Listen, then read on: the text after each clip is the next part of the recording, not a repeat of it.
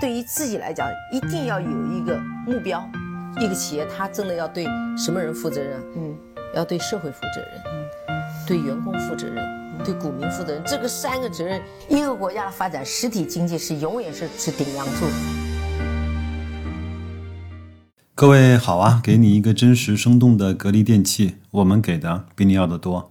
今天呢，我们来讲两个话题啊。第一个呢，是在已经过去的二零二零年啊，格力电器呢被中国的哪一些非常有名的这些单位或者是采购方选用了格力的产品？有人我相信对。这个话题根本就不感兴趣。他说：“白老师，你告诉我该怎么买，什么时候买，什么时候卖，该怎么去弄，我赚到钱。至于他产品卖的怎么样，我不是特别关心。但是呢，我想说的是，我们应该把我们更多的关注点回归到产品本身啊，公司的质地本身。你想想看，茅台之所以受人追捧，那它的底层逻辑是不是因为茅台酒卖得好呢？”特斯拉受到追捧呢，是不是因为它的产品越来越多的被所有人去选用呢？包括未来，包括像双汇这样的公司的暴涨，包括像酱油，对吧？它一定是有产品本身最底层的逻辑在的。所以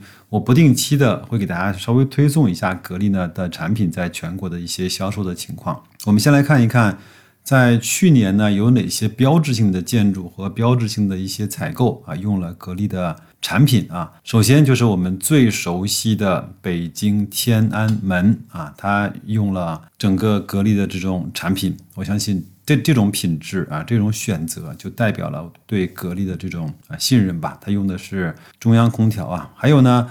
我们北京呢会举办那个冬奥会，那么整个冬奥村用的都是格力的这种磁悬浮变频啊、多联机啊、组合式的空调。那我相信。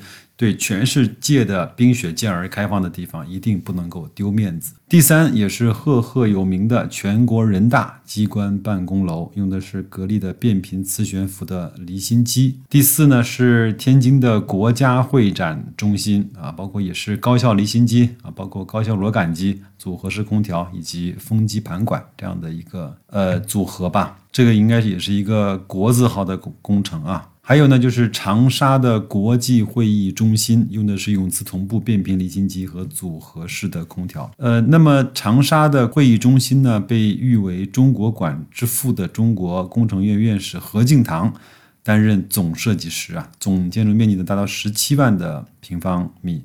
二零二零年的十月三十号投入运营，也成为长沙新的这种城市的名片和地标。第六个呢，就是河南省人大的办公楼，也是用的用磁同步变频离心机和洁净组合柜机，新风柜机。第七个呢是山西省的省委办公大楼，这些在党政机关用的这些空调，我相信很多人会第一个选择，甚至是说唯一的选择就是用格力。它整个比以前的那个节能改造之前的那个项目呢，节能的率达到了百分之四十以上啊，那也是格力说的，也是再次树立了一个公共建筑节能改造的典范。第八个项目呢，就是中山大学附属医院啊。呃，凤凰山的院区，它用的是格力直膨胀式净化空调。格力呢，也是在疫情之后呢，在短短的十天迅速生产供医用的洁净负压的直膨空调机组。它可以呢，根据室内的环境调整机组的出风温度，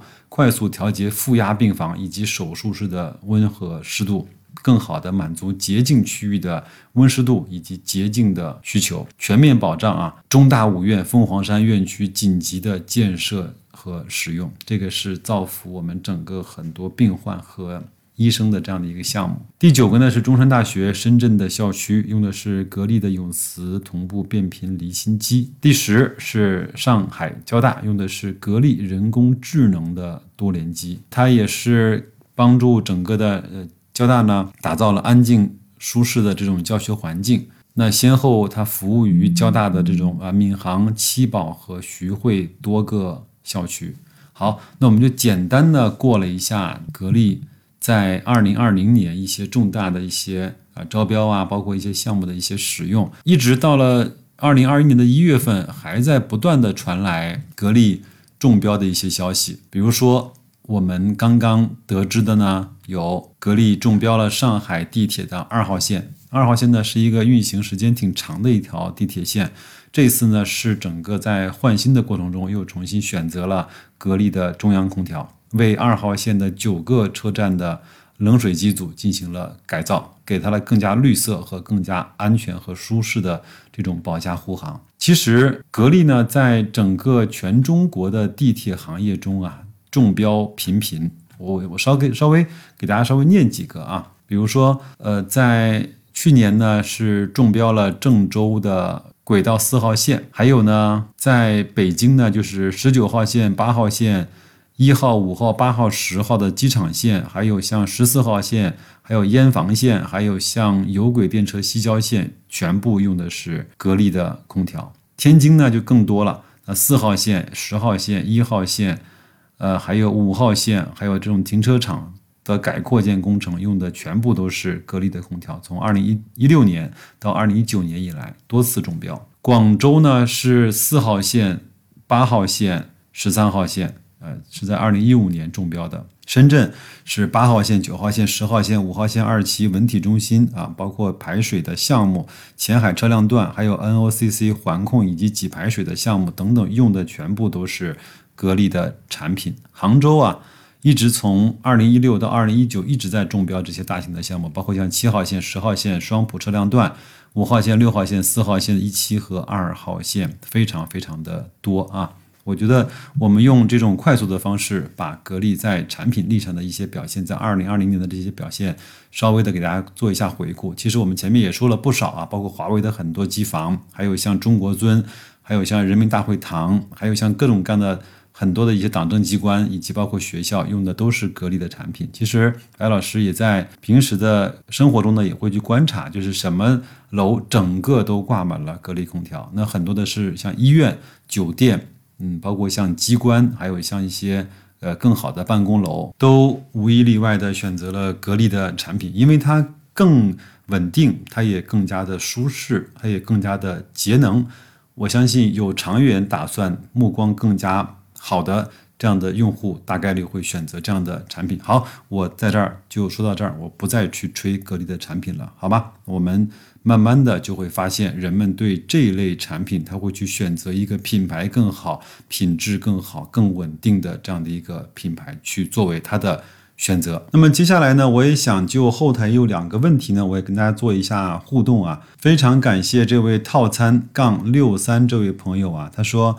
白老师，你知道吗？就是在过去的十五年呢，有很多的这种呃混合主动基金，他们的复利是年化百分之十五，远远的跑赢了上证指数，跑赢了沪深三百。这个呢，我完全相信。他也给我发来了很多的截图，我也相信他做了比较多的关注和研究。我非常敬佩你这样的精神啊！但是我想说的是。这样的基金，我们在它一入市的时候未必能够发现得了，它是一个非常好的千里马，对吗？当我们发现的时候，它其实已经过去了它比较长的有好收益的那个时代。我不知道它会不会回落，它如果一直能够持续的上涨，能够帮基金的投资者赚到钱，那我非常的敬佩它，它是一个非常有良心也非常有水平的这样的一个基金。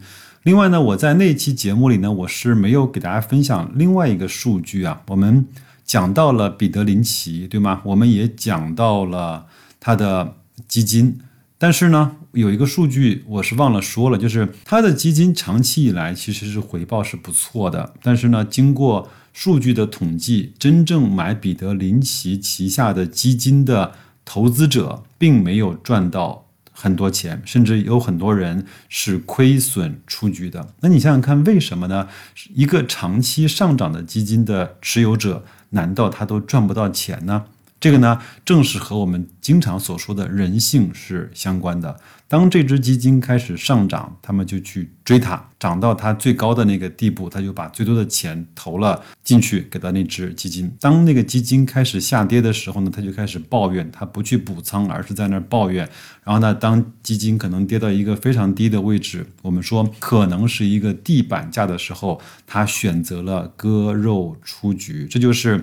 有可能你在一个长牛的股票上，或者是在一个长盈的基金上，你也赚不到钱的原因之一，就是我们的人性就是那样的人性。那我之所以呢，我看完那篇文章之后，我觉得我有所顿悟或者有所感受的话，用配置这样的方式，用组合的这种方式，可以让我们持有我们的投资标的的时间会更长，或者说它通过小的回撤，可以让我们对我们自己的这种心理的打击或者是受伤害的感觉可能会轻一点，我们就不会做出来追高或者是搁在地板。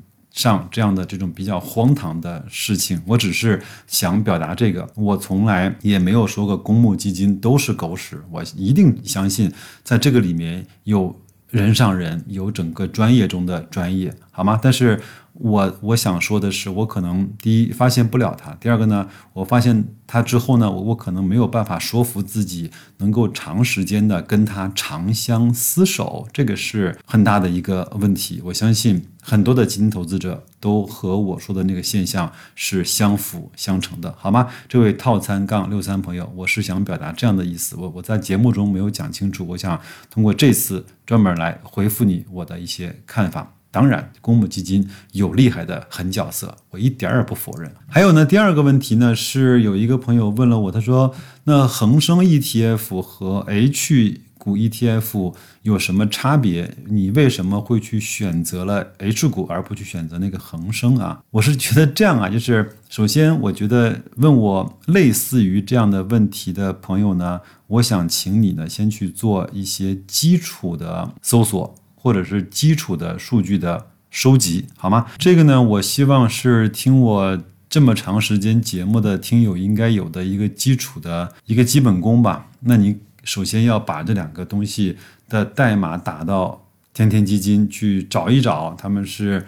什么样的公司？他们一个是华夏的，一个是易方达的，对吗？一个是五幺零开头，一个是幺五九开头。那你想想看，为什么会不一样呢？那你慢慢就会知道，原来五幺零是在上交所的，幺五九呢是在深交所的，它们的规模也不一样，一只呢六十几亿，一只呢九十几亿，对吧？还有它的成分股也不一样，它追踪的指数也不一样。那么恒生国企就很显然追踪的是。